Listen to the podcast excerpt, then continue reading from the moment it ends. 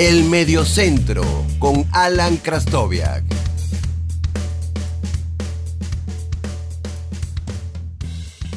Hola, mi nombre es Alan Krastoviak y les doy la bienvenida al podcast del Mediocentro. En esta ocasión retomo el podcast con un episodio muy especial, con cuatro futbolistas que nos demostraron que el amor es más grande que los títulos o que el dinero cuatro futbolistas que prefirieron jugar con el equipo que amaban o con el equipo que se enamoraron en ese momento a pasar a equipos más grandes, ganar dinero, ganar más dinero, ganar títulos. Eh, cuatro historias de amor eh, que nos demuestran que aquella frase que dice que uno puede cambiar de pareja pero no de equipo de fútbol es totalmente cierta. Sin más preámbulo, vamos a conocer a estos cuatro futbolistas. Escuchas el Mediocentro con Alan Krastoviak.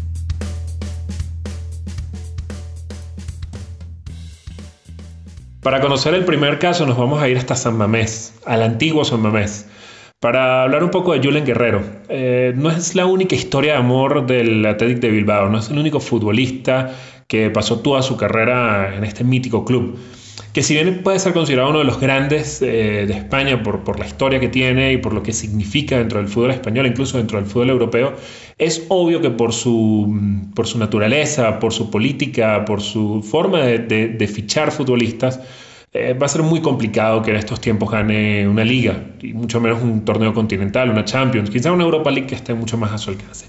Pero um, Julen Guerrero es el, el, Athletic Club hecho futbolista. Jugó toda su carrera allí, de la temporada 92-93 a la 2005-2006. No ganó ningún título, fue subcampeón en la 97-98 en su mejor momento como futbolista. Hay al menos siete futbolistas más del Athletic de Bilbao que, jugaron toda su carrera allí, que no jugaron en, ningún otro lado. Por eso les digo que, no, que Guerrero no es el único caso es el, más emblemático del, tiempo reciente, eh, por decirlo de alguna forma. Eh, jugadores como Larrazábal, como Rojo, como Iribar, como Gurpeg, incluso, que, algunos más jóvenes eh, seguramente lo recuerden, también, también jugaron toda su carrera en Atlético Bilbao, un equipo de, amor. no en vano es el que, el que condecora a esos futbolistas que, jugaron toda su carrera en, en, un solo equipo, los conocidos como los One Man Club. Em, Guerrero fue em, tentado por el Madrid, por el Barça, como, pasa con todos los grandes futbolistas españoles que, juegan en otros equipos. Eh, rechazó al, Madrid en el verano del 95, acuerdo una nota que, firma Santiago Segurola. El entonces presidente del Madrid, Ramón Mendoza, se llegó a reunir con el padre de, de, Guerrero, quien llevaba sus negocios, ya cuando el Barcelona había tentado una primera oportunidad y en, tras negarse a ir al Madrid, el Atlético de Bilbao le mejora el contrato. Dos años después, en el verano del 97, el Barça vuelve a buscarlo eh, y recibe una nueva negativa de, Julen. En ese momento el Barça se decanta por, por fichar a Rivaldo. el mismo Julen Guerrero mm, afirma haber, eh, afirma haber rechazado en su momento al Inter, al Lazio, al Atlético de Madrid. Y decía, ganar un título con el Athletic quizás sea más importante y trascendente que hacerlo con esos clubes. Obviamente eh, de haber logrado un título con el Atlético de Bilbao, que lamentablemente no logró, no, ganó ninguna Copa del Rey, ningún título de liga, lo más cerca que estuvo es de este, este subcampeonato que, que logró con el, con el Atlético de Bilbao, quedando segundo del, del Barça en aquella, en aquella temporada 97-98, hubiese sido algo esplendoroso. Eh, si ya se le recuerda sin haber ganado títulos, imagínenlo, imaginen con esa, con esa quinta en el pastel. Su apogeo eh, fue del 92 al 99, eh, fue uno de los grandes futbolistas españoles de, la década de los 90, eh, ha sido la selección española. Del 99 en adelante se apagó. No, no, me dieron lesiones de importancia, no me dio una situación puntual que, nos, nos, llevara a pensar que esa era la razón por la cual Julen Guerrero se, se fue apagando. Quizás el desgaste de la cantidad de partidos, eh, lo pudo haber llevado a esto, pero no hay algo que nos pueda decir, no hay un hecho que podamos decir, que podamos fijar como la, la, razón por la cual Julen Guerrero se, se, fue apagando. Jugó 430 partidos en el, en el Atlético nada menos. Ya del, del, 2000, del 2001 en adelante Apenas eh, jugó 20 partidos eh, eh, de liga en uno de estos años y de ahí en adelante jugó menos de 20. O sea, tuvo, fue prácticamente testimonial su, su, participación del 2001 en adelante. O sea, imaginen la cantidad de partidos que acumuló del, del 92 al 99 para llegar a esta cifra. Fue considerado el mejor jugador español de la liga en el año 94 y fue el reconocimiento que tuvo a su trayectoria en la, en la liga de manera individual. Para repasar el siguiente caso, eh, nos vamos a ir hasta Italia. No es un futbolista que haya nacido en la cantera del club del cual se enamoró porque, porque eh, como, en el caso de Julen Guerrero, sino un futbolista que llegó a un club y se hizo eh, leyenda. hablo de Antonio Di Natale, el Totó Di Natale. Di Natale no es un, un buen clubman porque se formó en el Empoli, pero se hizo santo y seña del Udinese. Debutó en el Empoli en las divisiones menores en la 96-97, fue cedido a varios equipos y eh, llegó al, al, Udinese en la, la 2004-2005. En el Empoli estuvo del 90, de, la, de la 99-2000, eh, cuando ya se estableció en, el primer, en la primera plantilla, a las 2004-2005. Eh, jugó un solo partido en esa, en esa temporada con el, con el Empoli. Jugó 179 partidos y marcó 55 goles. Pero en, de la, en la 2004-2005, precisamente en, ese, en, esos, en esos traspasos que se dan a última hora en los mercados veraniegos, llega Udinese donde jugó 456 partidos y marcó 237 goles. Se retiró en la 2015-2016. Fue capo cañoneri, eh, máximo goleador de la Serie A en la 2009-2010 y en la 2010-2011. Y fue futbolista del año en la 2009-2010. Justamente en el verano de la, de, de, tras la temporada 2009-2010, eh, es tentado por la Juventus. Y mm, Antonio de Natal, el Totó, dice algo que parece muy, muy obvio, muy, muy del día a día. Rechacé a la Juve porque estaba bien con mi familia en Udine. Eh, seguramente Di Natale, que jugó cinco temporadas más eh, después de, ese año, seis temporadas más después de ese año, hubiese ganado algún título con la Juventus, pero hubiese jugado mucho menos, quizás hubiese sido mucho menos feliz. Eh, Di Natale se enamoró del Udinese, ¿no? no creció allí, pero se enamoró del Udinese y terminó su carrera en el, equipo de Friuli. Este es un caso que nos demuestra que el amor quizás no nace, pero crece y será recordado siempre como una, la, quizás la máxima estrella de los tiempos modernos del Udinese. Escuchas el Mediocentro con Alan Krastoviak. Para repasar los otros dos jugadores que, nos demostraron que el amor vale más que, los títulos, quizás en el caso que les voy a comentar ahora no tanto que el dinero, porque hubo un importante pago de por medio para que este futbolista llegara al equipo que amaba desde niño. Eh, nos vamos a ir a, Inglaterra, a las islas. Y el primer caso que, que, vamos a recordar, quizás a ustedes, algunos les suenen, es el de Alan Shearer. Eh, Shearer es el niño que cumple el sueño de jugar eh, en, el, club que ama desde niño. Eh, es seguramente uno de los grandes goleadores de, la época que comparte parte de la década de los 90 y principios de este siglo. Y él va se prueba en ese equipo que ama, en el Newcastle. No queda en el Newcastle y termina llegando al Southampton. En el Southampton debuta con 17 años, en el 87-88 eh, marca 38 goles en 150 partidos y em, se convierte además en el goleador más joven eh, de la Premier League, justamente en esa temporada 87-88 con 17 años. En el, rompe un récord que tenía algo así como 20 años en ese momento. Eh, tras la Euro del 92 pasa al Blackburn Rovers, donde estuvo hasta la 95-96, anotando nada menos que 130 goles en 171 partidos. Eh, si los números que vemos hoy en día eh, de casi un gol por partido nos parecen impresionantes, les aseguro que a principios de la década de los 90 esto es aún más impresionante. De hecho, eh, Alan Shearer es el que rompe la hegemonía de los, de los grandes en, Inglaterra, de, esa, de, esas, de esas victorias en la Premier League y guía a un Blackburn Rovers que tenía además a Chris Sutton eh, como compañero de delantera eh, a un título de Premier League superando nada más y nada menos que el, Manchester United de Sir Alex Ferguson.